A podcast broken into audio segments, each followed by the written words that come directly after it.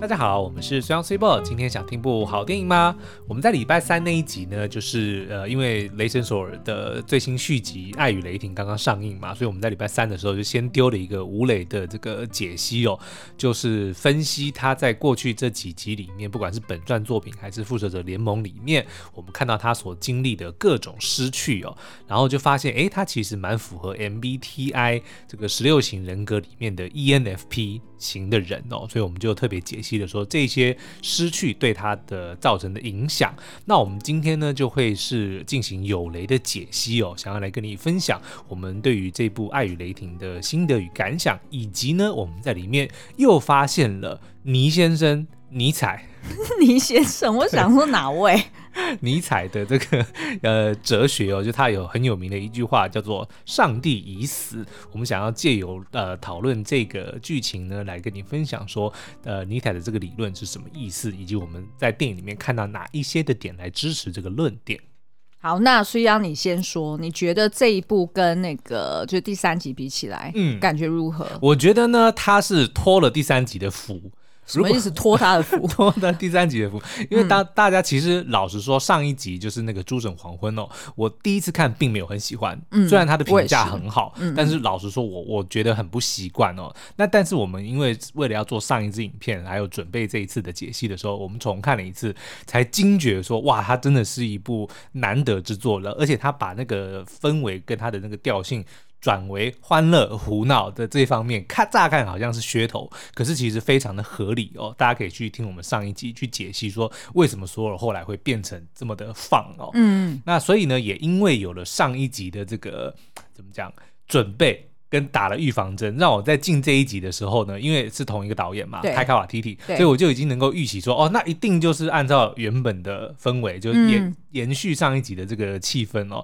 所以呢，果不其然，他就更闹。更欢乐，所以我就就已经有心理准备了。然后，所以我觉得呢，这一次的这个第四集呢，其实是非常好看的。嗯，那但是呢，呃，我们觉得它的节奏好像有一点怪怪的，尤其是最后三分之一，就前面三分之二还蛮行云流水的，就是刚刚在讲到那些什么很欢乐啊、很闹的氛围哦，嗯、都其实做的很好，然后故事也发展的很流畅。但是到最后三分之一的时候呢，哎，怎么好像突然就是。来了一个九十度大转弯，然后就哎、欸，很快的就进入尾声，然后就好像很想画上句点的感觉。对，就是大家突然怎么哎、欸，原本好像还有很很多东西要讲，然后突然讲说，嗯，差不多剩半个小时要下班了，我们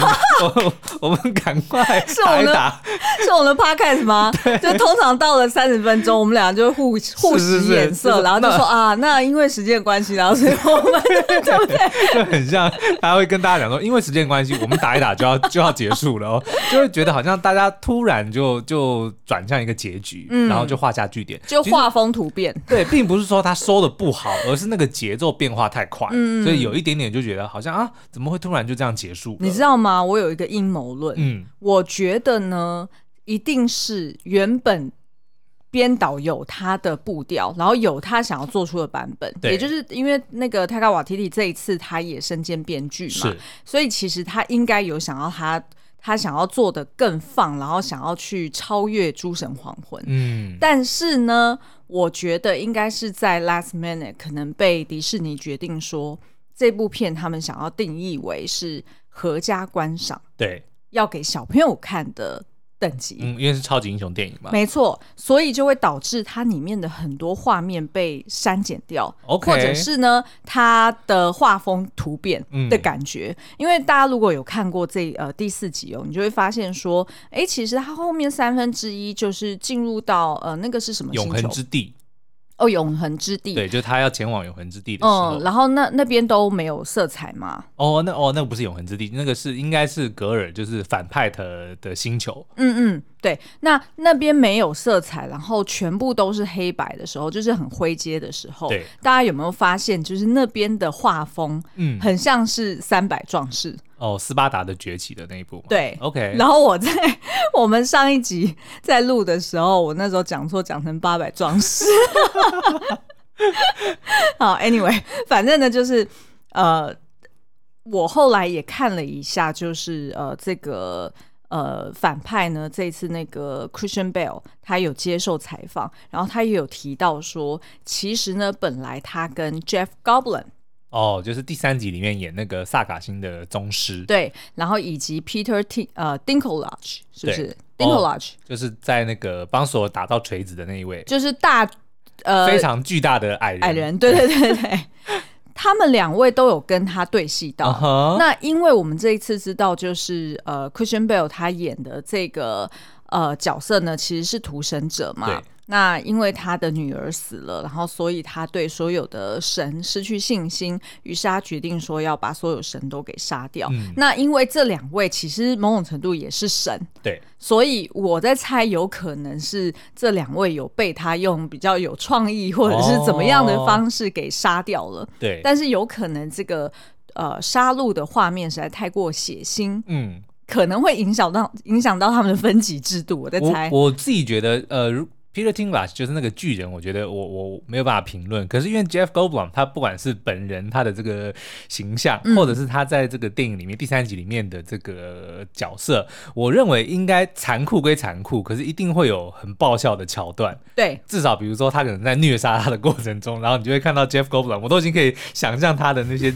招牌的表情跟肢体语言，还有他的手指，对，就会有一些很有趣的互动。嗯、但是我相信，应该的确会有非常残忍的画面，嗯、因为 Christian Bale 他，我为什么说后面收的非常的快？因为其实他一开始在打造这个屠神者的形象的时候，我们能够感受到他心中的那股恨，然后还有他悲怆，对，然后还有他转变成为那个非常残酷的，就真的很符合屠神者这样子的这个形象哦，嗯、就几乎跟那个战神游戏里面的那个男主角 Kratos，嗯，就如果大家有在玩的话，因为他同样也是光头，然后他也都是在杀神，所以 我那时候在看的时候，我直觉想到，嗯。嗯，但他的确就有让我有那种，如果我今天是神，嗯、我看到他我会剉死的那种感觉，嗯、就他的那个不管是表情还是他的那个手法，嗯、就是的确会让你觉得他很残暴。对，但是到后面就是他真正我们看到他杀的神，也不过就那一两个，对，就就。你没有办法真正的，你没有连，你没有办法，就是让这个角色的那个曲线很完整。对，就好像甚至有点名不其实，就很多屠神者，那结果他屠了哪些神，也也也没有特别讲，就只是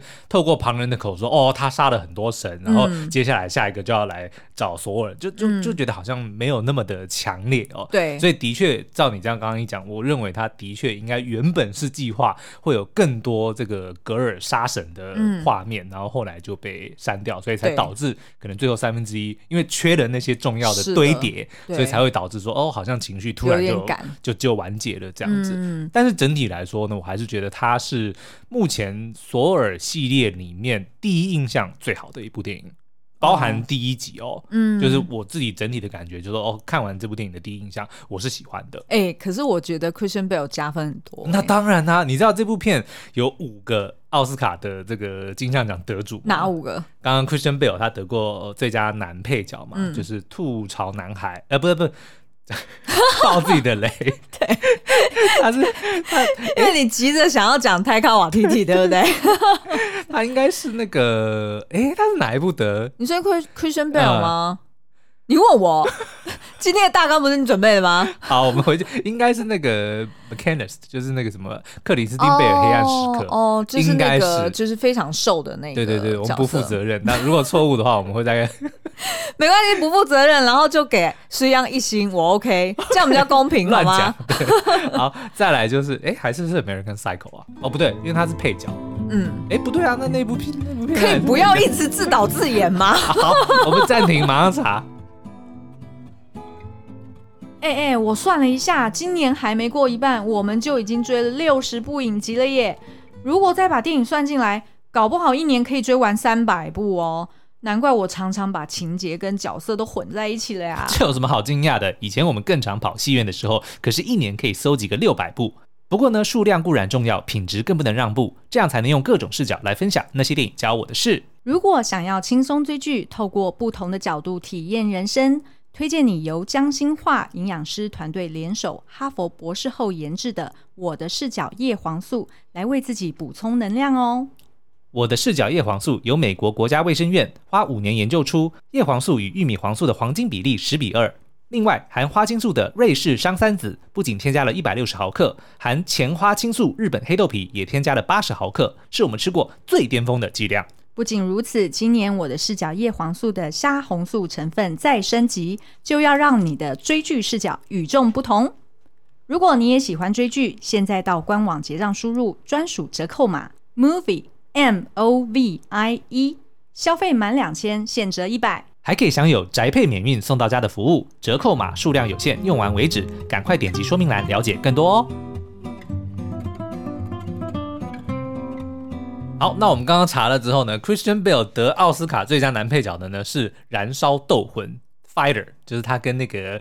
Mark Wahlberg 一起演，他是演一个就是以前的拳击手，然后后来就是因为吸毒的关系，然后跟他弟弟就是呃有一些恩怨，非常好看的一部电影好，然后再来呢，我们刚刚讲五位奥斯卡得主嘛，再来当然就是 Natalie Portman，就是饰演 Jane Foster 的，她是《黑天鹅》拿了最佳女主角，然后呢里面有 Russell Crowe。拿了最佳男主角，应该是 Gladiator，对，神鬼战士。嗯、然后呢，再来还有 Matt Damon，客、哦、他有小客串 Loki 啊，但是他也得过奥斯卡。嗯、然后最后当然就是本片的导演、编导泰卡瓦提提，他是靠着《吐槽男孩》拿下了这个奥斯卡的最佳改编剧本。嗯，所以这部戏片里面呢，有非常多重量级的明星，所以也难怪说演技真的是一线的。所以，当这个就是 Christian Bale 或者是那个 Natalie Portman 他们在演就比较严肃的场景的时候，嗯、哦，当然就是 Christian Bale 从头到尾都很严肃啦。对，所以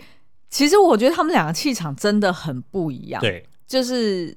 我甚至是因为 Christian Bale 的表演，我还哭了两次。哦，我自己根本没有，我压根就想说，我根本不可能为了索尔系列来哭。对，结果当他。当他抱着女儿的时候，你就哭了。对，OK，我，我觉得他的气场实在太强了，嗯、你完全从他的神情跟眼神里面，你可以看得出来他。倾注了他所有的爱在他女儿身上，所以才驱驱策了他去做出这样子比较极端的行为。嗯，好，嗯、那我们今天其实就会呃借由讨论这个格尔的心路历程哦，来跟大家解析这个尼采的《上帝之死》为什么我们在这部片里面感受到强烈的这样的氛围哦。那但是首先呢，我们想要先来跟大家介绍一下剧情。所以原则上呢，一开始我们就看到刚刚有这个 Christian Bale 所饰演的格尔呢，他原本只是一个非常普通的一个某个星球上面的一个。居民哦，那但是他们信奉的一个神叫做拉普，这是一个不重要的角色了。嗯、但是 anyway 就是在讲说他的他跟他的族人们就是非常的有信仰，然后认为说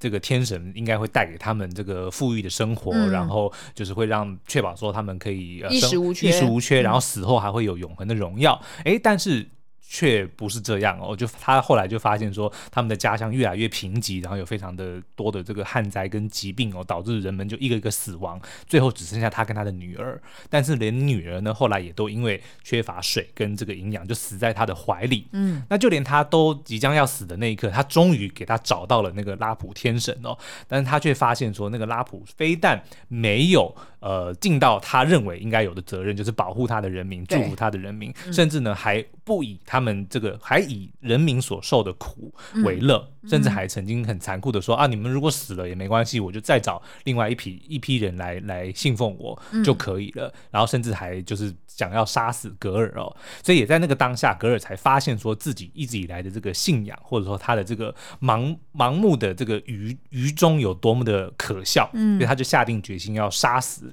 所有的神，然后他也刚好在那个时候得到了一柄这个叫做全黑手剑的那个武器哦，嗯、就让他成为了屠神者，所以他也开始了这个杀死所有神明的旅程。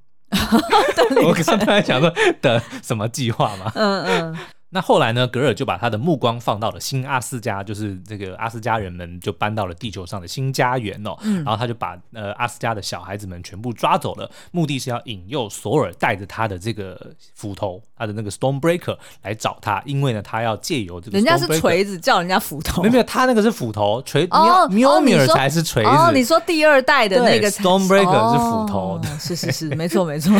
这个也是这部片里面的亮点哦。嗯、这两个就如我们上一集所。讲的果然就是前女友跟新任的女友相见，互看不顺眼，吃醋。好，Anyway，因为呢，这个格尔他的目的其实是要打开一个叫做永恒之地的地方哦，然后在那里呢，他就可以许愿，就让任他的任何愿望成真。他应该是希望用那个愿望一次把所有的神都杀死哦，不然他自己一个一个杀死，但是有一点累，所以他就必须要得到这个能够。打开彩虹桥的这个 Stormbreaker、嗯、这把斧头呢，去打开那个永恒之地。嗯，所以呢，这个故事基本上就是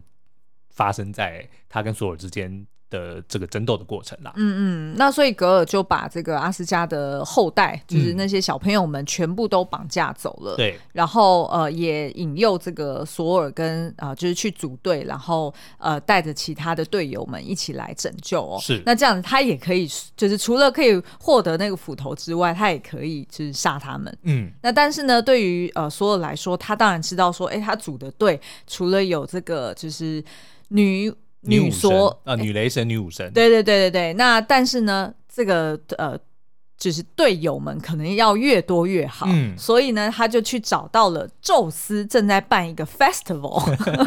他到了一个叫做全知之城的地方，嗯，也就是众神们。他那个其实比较像是他们办 party 的的 的一个地方，就是有空下班的时候或者说度假的时候去的一个一个一个集会场所啦。所以就那边呢，就看到了我们非常大家应该都耳熟能详的天神宙斯哦。然后他在那边，因为为什么他会去找宙斯呢？因为宙斯是索尔的英雄，他就一直以来在他的心目中，宙斯就是英明神武，然后呢急公好义，然后会为了人民的福祉，为了正义而这个不惜一战哦。但是没想到去到那边去发现，以宙斯为首。的这些众神们呢，在那边完全就只是花天酒地，他们完全不管世间的疾苦哦。然后每当这个提到这些呃，比如说屠神者啊，或者说一些危机的时候，他们都是用逃避的方法，说啊，反正死的也是一些这个不入流的二流的小神啊啊，反正他离我们这边还很远，对，就完全就不想要管这件事情哦，嗯嗯，就让所有的这个希望或者说他原本的期望给破灭了，嗯，所以他就只好就是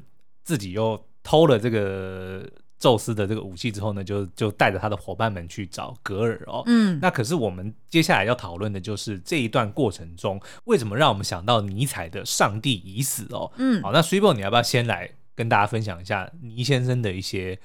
哦，尼采呢，他就是呃，在一八四四年到一九零零年的一个呃，就是出生在德国的语言学家、语言学家跟哲学家哦。那他其实呃，除了就是呃，著作这些他自己思想的一些。算散文吗？反正就是有他、嗯、发表他的研究，对对对对对。然后呢，他同时呢也有创作诗歌跟呃一些音乐作品作为副业。嗯、其实这一点我其实并不知道，还蛮妙的哦，还蛮妙的。而且其实他对自己是很有自信的、哦。是，嗯，怎么说呢？因为我后来就是去，除了我们原本有在看的那一本书去介绍，就是呃，当失恋的我遇上尼采。对对，历史上几个比较关键的哲学家嘛，然后去看他们的理论是什么。那针对尼采呢，因为我们引述太多次了，嗯、然后我们就决定说，好，我们接下来就是可能不要透过别人的观点，对，而是我们自己主动去找尼采的著作来读。嗯、那其中有一本呢，就叫做呃，而我必须是光，嗯、然后是就是呃，由野人出版社他去。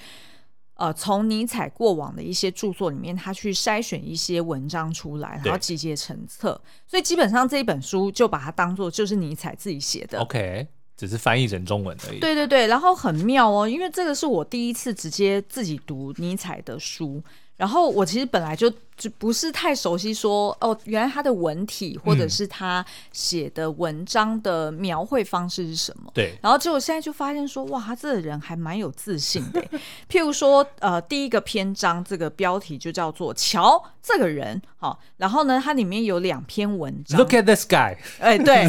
很妙哦。这两篇文章的标题分别是“我为什么如此”。智慧，然后另外一篇是我为什么如此聪明？还有没有下一篇？我为什么如此俊俏？我实在是，我看到这两篇的时候，我就想说，哇塞，这简直是索尔在世吧？嗯、对不对？没有比较像 Tony Stark 在世。哎，对对对，也是也是，就就觉得哎，这个很妙，就是他为什么会这样子写下这篇文章，叫做“我为什么如此聪明”。他其实呢，这篇文章就有点到说，为什么他拥抱无神论？嗯，就也就是刚刚苏央讲的这个“上帝已死”的这个概念哦。那他在这一篇文章里面呢，他就自问自答。他说：“为什么我所知甚多，而且为什么我还是如此的聪明呢？因为我从未思考过那些不是问题的问题。嗯，我没有为这些不是问题的问题来虚掷光阴。对，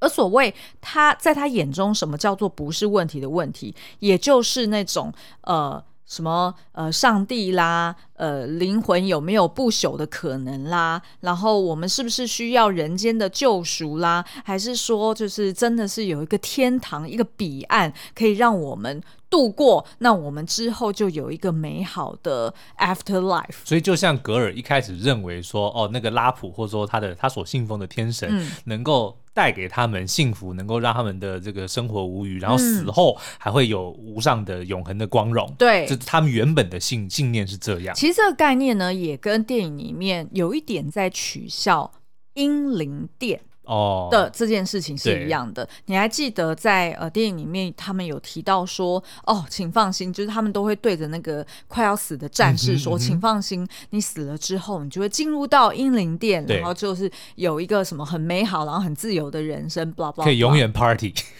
对，但是呢，呃，所有人那时候却还突然讲了一句说话，说，哎。呃，因为他那时候是对 Lady Sif，呃，对对对，Sif 就是身受重伤，但是呢，因为战争已经打完了，然后他躺在这个地上奄奄一息啊，对，所以索尔看到他的时候就讲说，这个没有那个 Sif 是说我应该能够进到英灵殿，然后但是索尔却泼他冷水说没有哎，只有死在战场上，就是在战争中要。Literally 打仗的时候死掉的人才可以进到英灵殿，因为他那个时候只有断一只手，所以说你的手应该可以进去，但是你的人可能就不行了。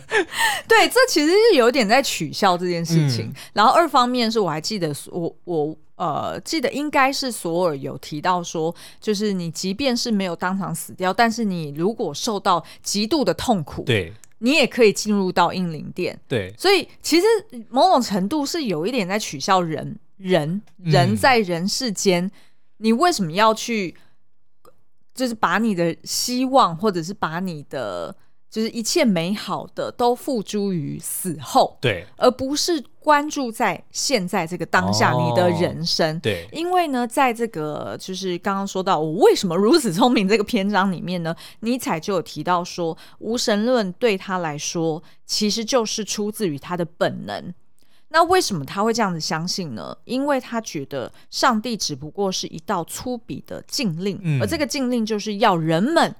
不可以思考。对，那他觉得其实，在人生在世，其实真正最重要的反而是思考你的这个人生，你这个当世是否能够过得好。嗯哼，尤其是。你的营养有没有吃好？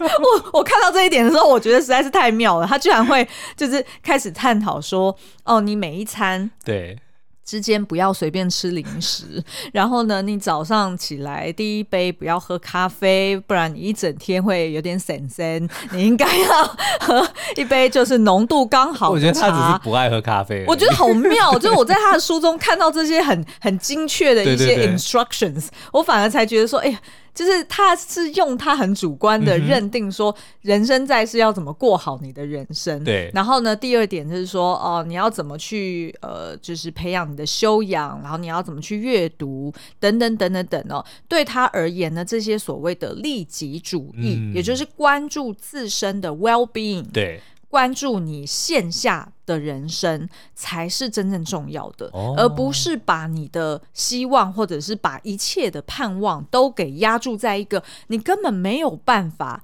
去验证，对，或者是去呃呃呃去去讨论去。去理解的一个概念，对，而那个概念也就是所谓宗教的那种形而上啊、虚无缥缈啊，嗯、你根本不知道会不会发生的事情。因为这个其实就很符合他所他们在讲的这个所谓的主观真理跟客观真理这件事情。嗯，因为像宗教或者说大家哦呃人云亦云说你死后会上天堂，然后你做坏事会下地狱，这个其实因为是没有办法被验证的，哦、这这就有点像是大家都这么说，所以大家就都认为说我只要做好事我就能够上天堂，嗯、这个就叫做客观真理，就大家就是。一致普世认为的的的真理，嗯、但是主观真理是只有对你这个人才是真的东西，嗯嗯、所以尼采就非常相信说，哦，对我来说，什么叫做真理？就是我每餐都要吃好，然后早上 我只要确保说我早上不要喝咖啡，我要喝茶。没有，我对虽然听起来很可笑，可是这个其实就是这些存在主义者们他们所所所提倡的，啊，就是你要相信是以你为真的才是真正的真理啊。嗯，就别人讲的那都是那都是别人说的东西，你不要去信。欸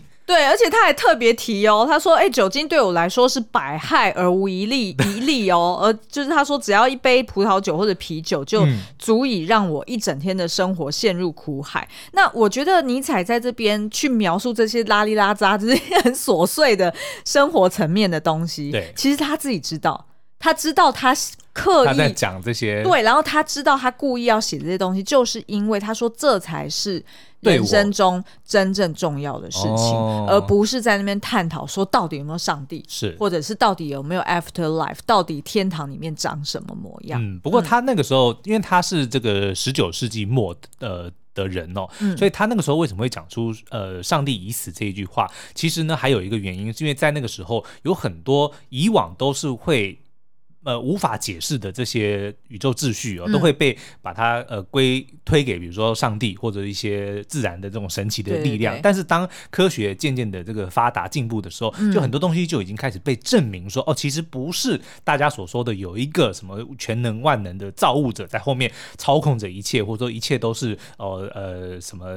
超自然的力量，而是有科学的证明。的时候，他反而会告诉大家说：“那你看这些东西是可以被证明的宇宙秩序，那反而上帝是无法被证明存在的，或是不存在的。那所以你不应该再继续相信那些无法被证明存在的东西。对，所以才衍生出了后后世解读的‘上帝已死’，其实并不是在讲某一个宗教或说某一个神明，而是这个以呃这个怎么讲，以这个超自然力量为。”基础的一种信仰，嗯，嗯，然后这个是出自于人们对于不能理解的事物的一种寄托或者一个一个信念，嗯，所以呢，我觉得呃，接下来我们可以描述一下，在电影里面编导他放了哪些线索，嗯，是证明说他们应该真的有读过尼采的《上帝已死》或者尼采的其他的理论，或者说他们到底是怎么去安排，或者说怎么去呼应，因为他的这个整部电影的主轴是在讲一个。图神者，那屠神者呢？他其实是，当然是跟无神论是类似的，因为无神论是不相信有神，嗯、但是屠神者又更厉害，他知道有神，但是他知道神不是大家所想的那个样子，他们不是会带给人民幸福，不是会万无呃什么万能呃全知全能，然后也没办法带给你死后永恒荣耀的这一个神，而是。自私自利，只想着自己的这个享乐，然后也只不过是比人类能力强一点，然后能够活得久一点的存在而已。嗯、所以他要把他们这些呃带给人民虚假承诺的人全部给杀掉。嗯，所以他其实是无神论的再进一阶，但基本上的概念是一样，就是说世界上是没有一个呃存在，他是有这个义务来照顾你，或者说是带给你永恒的幸福，嗯、只是他更。激烈一点，他是要把宣称能做到这些事情的人全部杀掉。嗯，所以呢，其实，在电影里面呢、啊，如果大家就是先把那个就是搞笑的层面，或者是呃，所有露屁屁的层面，把它全部都掰开来哈，把它掰光，掰光，掰开丢掉屁股蛋。你如果就是呃聚焦在几个角色来看好了，嗯、第一个我们刚刚讲到的宙斯，对，基本上他从头到尾。就只想着要吃喝玩乐，办他的杂交派对。对，然后身边呢，你看围绕着一、嗯、一堆俊男美女哦。然后呢，你再看索尔好了，索尔其实从头到尾，其实他也不太知道他自己做的对还是不对。对，号称雷神，但是其实我们也都从过往的这些作品里面看到，嗯、他就是一个很冲动，然后很热血，会哭会笑，有血有肉的。少年郎，就其实阳光阳光大男孩，对，然后基本上就是 ENFP 嘛，就是反正就是呃，有一很很多时候有玻璃心，很多时候也不知道自己在忙什么，然后白忙一场，然后但是呢，哎，因为他很乐观，然后所以他可以带给身边的人呃呃一些希望，或者是呃在战场上带带大家力量，呃赢得胜利。对，可是呢，你看他呈现的方式也是。基本上，星际义工队在前面打的 落花流水，打的有够辛苦的。然后呢，索尔就直接坐在后面冥想，对，然后就等待人家一声呼喊说：“哦，索尔，我们需要你。”对，然后他再来出来。嗯、然后他出来的时候，哦，就是非常的风光，然后就是可能三两下就把对方给打败了。对，所以这这难道是神该做的行为嘛？嗯、对不对？就是你会忍不住去思。去反省，然后去思考说，说啊，好像很奇怪。除了在搞笑的层面是故意做出这样的戏剧化之外，对，其实二方面有一点是在责怪他说：“你身为一个神，然后你是你是要用这样子的方式去保护你的人民，嗯，然后好像你就是出来去。”呃，承接这个桂冠，然后去 take all the credits，对，没错，去享受所有的荣光。对，然后当你去拯救的时候，你还把人家的古迹给砸了稀巴烂，对不对？对，所以这个是第二个。然后第三个就是，哎、嗯，其实呃，大家如果看女武神好了，对，女武神其实也是啊，她虽然把新的阿斯加给打造的有声有色，嗯，哦，她可能经营的很好，经营的像一个 迪士尼迪士尼迪士尼乐园一样，哦，就是赚很多钱，然后她自己还做代言人。嗯，可是其实他是不快乐的，对，而且他其实是有一点像是为了人民去付出做这件事情，嗯，他很想要逃离这一切，所以当他后来有机会跟着所有去出任务的时候，他反而是很开心，打包要 上路嘛，对不对？嗯然后，呃、然后说到阿斯加，嗯、其实我觉得，你看阿斯加在原始的设定里面，嗯、他们其实都是神明嘛，对不对？嗯、不管是那个奥丁啊，或者是 Loki 啊，或者他的妈妈 Frigga，乃至于整个这个阿斯加的人民，因为他们的寿命就是很长嘛，嗯、大概可以活个五千岁左右，所以对于人类来说，他们的确就是神的存在啊。对。可是后来，当他们的家园破灭之后，他们来到了新阿斯加地球上面，他们竟然开始就是汲汲营营的过生活。他们开始，比如说打造这个观光景点，可能会比如说开小吃店，然后做一些这个旅游导览的东西。其实我觉得这个就是在讲，这这个也是无神论，或者是说上帝已死的、嗯、的类似的概念。因为他们原本真的就是对人类来说是神，现在却也只是跟我们一样做着一样的事情，然后只是为了混一口饭吃而已。嗯、这个其实就是一个蛮好的体现。哦，